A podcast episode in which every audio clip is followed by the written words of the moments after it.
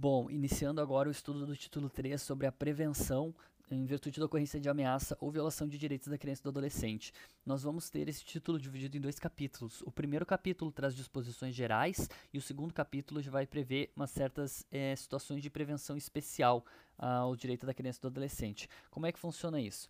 O artigo 70 vai dizer que é dever de todos prevenir a ocorrência de ameaça ou violação de direitos da criança e do adolescente, sendo que a União, Estado, Distrito Federal e municípios devem atuar de forma articulada na elaboração de políticas públicas para coibir o uso de castigo físico ou tratamento cruel ou degradante. Novamente, a gente vê aqui a lei da palmada e uma forte tentativa do legislador de evitar esse tipo de tratamento disciplinar da criança com base na palmada ou no castigo físico, certo? E como que vai ser feita é, essa atuação? É, mediante a promoção de campanhas educativas, integração com outros órgãos, tipo Ministério Público, Judiciário, Conselho Tutelar, entidades governamentais, capacitação de profissionais, coisas nesse sentido, certo? Sendo que a lei prevê que crianças e adolescentes com deficiência terão prioridade de atendimento nessas questões de prevenção e proteção.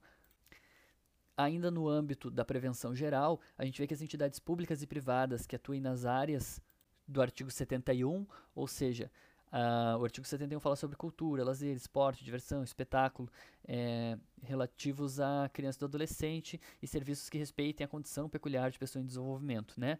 Essas entidades públicas e privadas que atuam nessas áreas, elas têm que ter pessoas capacitadas para reconhecer e comunicar ao Conselho Tutelar suspeitas ou casos de maus tratos praticados contra a criança e o adolescente. Então, novamente, fazendo assim uma remissão ao que a gente estudou anteriormente, a gente vê que aquela questão de de que estava previsto no artigo 56 de que os dirigentes de estabelecimentos de ensino fundamental têm que comunicar ao conselho tutelar, embora não haja uma previsão é, naquele dispositivo acerca da necessidade dos dirigentes de de entidades que ministrem o ensino médio de comunicar ao Conselho Tutelar os maus tratos, a gente vê assim de uma leitura sistemática da lei, com base no artigo 70b, que, obviamente, essas entidades, essas pessoas responsáveis por essas entidades, também têm, a obrigação de comunicar ao Conselho Tutelar os casos de maus tratos, certo? Esse artigo 70b é bem claro a respeito disso. E ele prevê né, que são igualmente responsáveis pela comunicação não só as entidades públicas e privadas é, que atuem nessas áreas, como também as pessoas encarregadas por razão de cargo, ofício, função, ministério ou profissão, é, sejam encarregadas do cuidado, assistência ou guarda de crianças e adolescentes, ou seja, Basicamente, qualquer profissional que trabalhe com criança e com adolescente tem essa obrigatoriedade de comunicar ao conselho tutelar suspeitas ou casos de maus tratos, sendo que eles podem ser punidos é, nos termos do estatuto em virtude de retardamento, omissão culposa ou dolosa. Então, a respeito da prevenção geral é isso. O artigo 73, por fim, eu só fiz um apanhado geral, né? Ele prevê que a inobservância das normas de prevenção importa na responsabilização da pessoa física ou jurídica nos termos dessa lei. No final, a gente vai ver que existem várias infrações administrativas a respeito do tema, certo? Então, agora passando ao capítulo 2 a respeito da prevenção, a gente vai ver prevenção especial. A prevenção especial se divide em três sessões. A primeira ser, vai ser uma prevenção especial relativa à informação, cultura, lazer, esportes, diversão, espetáculos. A segunda sessão a respeito de produtos e serviços. E a terceira sessão a respeito da autorização para viajar, que é muito importante para fins de prova.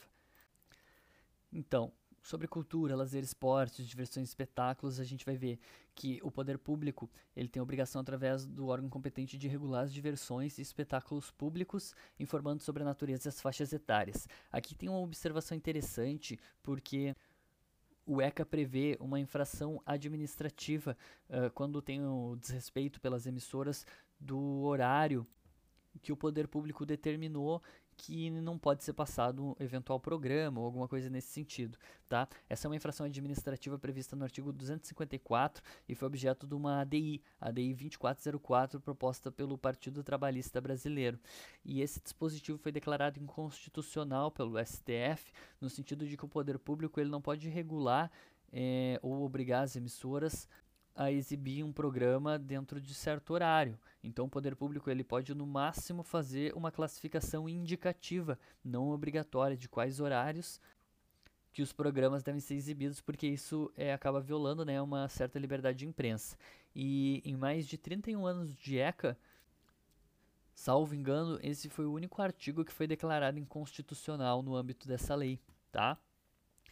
Então, o artigo 75, prosseguindo, vai prever que toda criança ou adolescente terá acesso a diversões, etc., adequados à faixa etária, sendo que os menores de 10 anos só podem ingressar ou permanecer em locais assim de apresentação e exibição acompanhados dos pais ou responsável. Artigo 76. Emissoras somente exibirão no horário recomendado programas com finalidades educativas, artísticas, culturais e informativas. O artigo 77 vai prever sobre a, o cuidado que os funcionários têm que ter em não vender ou alocar fitas de programação é, em desacordo com a classificação, né? Aqui eu acho que hoje em dia é muito difícil a gente ver um aluguel de fita, mas a gente ainda vê em plataformas como Netflix é, e outras assim de streaming que existe na verdade até um perfil infantil, justamente uma tentativa de eh, respeitar a legislação não permitindo o acesso das crianças a um conteúdo que seja impróprio à idade delas. O artigo 78 vai prever sobre as revistas e publicações é, com material impróprio ou inadequado. Elas devem ser comercializadas em embalagem lacrada, com uma advertência do conteúdo, e as capas é, pornográficas ou alguma coisa desse tipo têm que ser protegidas com uma embalagem opaca, justamente para as crianças não terem esse acesso. É, artigo 79 vai prever que as revistas e publicações, agora sim, destinadas ao público infantil, não podem conter propagandas e anúncios de álcool, tabaco, armas e munições e devem respeitar valores é, sociais da pessoa e da família. E por fim, o artigo 80, dentro dessa prevenção especial aqui do, de cultura, lazer, etc., vai prever que a as crianças e adolescentes não podem ingressar em casas de jogos, bilhar ou sinuca, e os responsáveis por estabelecimento que têm que tomar esse cuidado. Inclusive afixando aviso para orientação do público de que não é permitida a entrada de menores de 18. Então aqui novamente, é, dialogando com a questão do trabalho, se uma criança ela não pode, ou um adolescente não pode entrar nesses locais, muito menos poderão trabalhar entrando daí naquela vedação do artigo 67, inciso 3 de que o trabalho não pode ser realizado em locais que sejam prejudiciais à formação e desenvolvimento da criança, né? Desenvolvimento seja físico, psíquico, moral ou social. Em relação à prevenção especial relativa a produtos e serviços, a gente tem só dois artigos que vão tratar sobre a proibição de venda a criança e adolescente de armas, munições, explosivos, bebidas alcoólicas, produtos que possam causar dependência física ou psíquica, é, as revistas e publicações do artigo 78, que eram aquelas revistas impróprias para menores. Bilhetes lotéricos não podem ser vendidos para crianças. Isso aqui é muito interessante, né? Porque a princípio qualquer criança pode ir numa lotérica e comprar um jogo, mas a vedação está prevista aqui na lei. E é proibida a venda de fogos de estampido e de artifício para crianças, exceto aqueles que pelo reduzido potencial não sejam capazes de provocar qualquer dano, que seria o caso, por exemplo, dos estalinhos ou alguma coisa nesse sentido que é muito vendido na época de festa junina. E por fim, a terceira sessão relativa à prevenção especial das crianças vai falar sobre autorização para viagem. Esse dispositivo ele é muito cobrado. Aqui nós temos é, três artigos que são muito cobrados em provas, tá bom? Sendo que houve uma alteração muito recente em 2019. Então, o que, que prevê esses artigos? O que, que prevém? O artigo 83 vai dizer que nenhuma criança ou adolescente menor de 16 anos pode viajar para fora da comarca desacompanhada dos pais ou responsáveis sem autorização judicial. Então, a regra é que para o menor de 16 anos poder sair desacompanhado é, da comarca, só com autorização judicial sendo que a autoridade judiciária ela pode, a pedido dos pais ou do responsável, conceder uma autorização que vale por até dois anos para que essa criança ou adolescente possa sair da comarca desacompanhada. Só que aí, esse artigo ele vai trazer duas exceções no qual essa autorização para a criança sair desacompanhada dos pais ou responsável não é exigida. A primeira é em caso de comarca contígua à residência ou incluída na região metropolitana. Tá? A comarca contígua ela tem que ser na mesma unidade da federação. Para a região metropolitana, a gente não prevê essa necessidade de ser na mesma unidade da federação. Então, aqui, óbvio, a gente não tem nem como ter um controle se uma criança pega, por exemplo, um ônibus intermunicipal. Tem certos ônibus intermunicipais que fazem é, ligação entre municípios contíguos Uh, ou dentro da mesma região metropolitana não tem nem como ter um controle se uma criança pega um ônibus e para numa cidade ao lado. Então, também uh, o legislador não viu um, uma necessidade de exigir uma autorização da criança, até porque ocorre às vezes é, da criança, por exemplo, residir em um município e trabalhar ou em outro ou alguma coisa nesse sentido, né? Então, a primeira o primeiro caso em que a autorização não será exigida vai ser esse: comarca contígua na mesma unidade da federação ou na região metropolitana, a criança pode viajar desacompanhada tranquilamente. E a segunda exceção é se a criança estiver acompanhada de um parente maior até o terceiro grau, comprovando documentalmente o parentesco, ou seja, se for um irmão maior ou alguma coisa nesse sentido, ele vai ter que comprovar que é irmão, ou acompanhada de uma pessoa maior autorizada pelo pai ou mãe ou responsável de maneira expressa. Então, a criança, via de regra, retomando, não pode viajar desacompanhada dos pais sem autorização judicial. A autorização judicial pode ser concedida por dois anos, sendo que ela não vai ser exigida em dois casos: comarcas contíguas e na mesma região metropolitana, ou caso a criança viaje acompanhada de um colateral, ascendente até terceiro grau, comprovando documentalmente parentesco ou outra pessoa maior expressamente autorizada pelo pai e mãe responsável. E o artigo 84 vai falar sobre viagem ao exterior. Então, a viagem exterior, do mesmo modo que a viagem dentro do país, via de regra, é exigida autorização. Sendo que a autorização vai ser dispensada só em dois casos, igual é anterior, mas esses casos aqui eles são, são mais exigentes, né?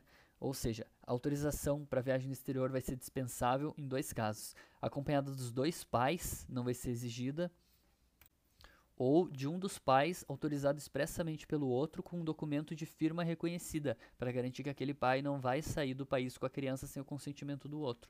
Então a gente vê que a criança nunca vai poder viajar desacompanhada para fora do país. Vai ser sempre exigida uma autorização ou que ela esteja acompanhada dos dois pais e responsável ou de um dos pais expressamente autorizado pelo outro com firma reconhecida. E o artigo 85 é, que para mim ele não seria nem necessário, ele vai dizer que sem prévia e expressa autorização judicial, nenhuma criança ou adolescente nascida em território nacional pode sair do país em companhia de estrangeiro residente ou domiciliado no exterior. Então, assim, como via de regra a autorização é obrigatória, eu acredito que nem precisaria desse artigo. A única aplicabilidade dele, eu imagino, é caso o pai da criança ou a mãe da criança sejam estrangeiros, porque aí sim, aí a gente vai ter uma aplicabilidade desse artigo, porque caso o pai ou a mãe sejam estrangeiros, nem com firma reconhecida do outro, autorizando expressamente, essa criança vai poder sair do país. Porque ao invés da gente entrar na regra do 84, em que a autorização é dispensável, a gente entra na regra 85, que é necessária, prévia e expressa autorização judicial. Fora essa situação, eu acredito que esse artigo 85 ele é dispensável, tá? Porque a criança nunca vai poder sair do país sem estar acompanhada por pelo menos um dos pais, né, com autorização reconhecida. Fora isso, ela só sai com autorização judicial. Então, retomando, tá? Só para fechar. Nenhuma criança ou adolescente menor de 16 pode viajar para fora da comarca desacompanhada dos pais ou dos responsáveis sem expressa autorização judicial. A autorização judicial fornecida vale por dois anos e a autorização não vai ser exigida em dois casos, com marcas contíguas na mesma unidade da federação ou região metropolitana, ou se a criança estiver acompanhada de parente até terceiro grau comprovado parentesco ou pessoa maior expressamente autorizada pelo pai responsável. E em relação à viagem ao exterior, a autorização só vai ser dispensada em dois casos, que é se a criança estiver acompanhada dos dois pais ou de um autorizado expressamente com firma reconhecida pelo outro sendo que ainda, sem prévia e expressa autorização judicial, nenhuma criança ou adolescente nascida em território nacional pode sair do país em companhia de estrangeiro residente ou domiciliado no exterior.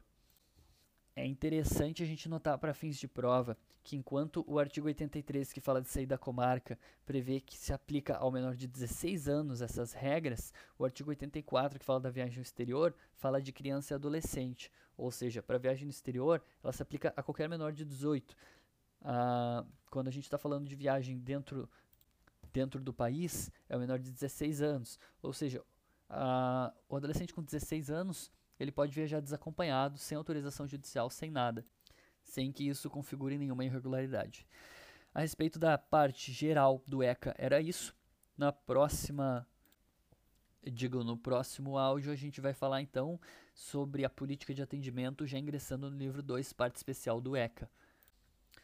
Era isso e até o próximo episódio.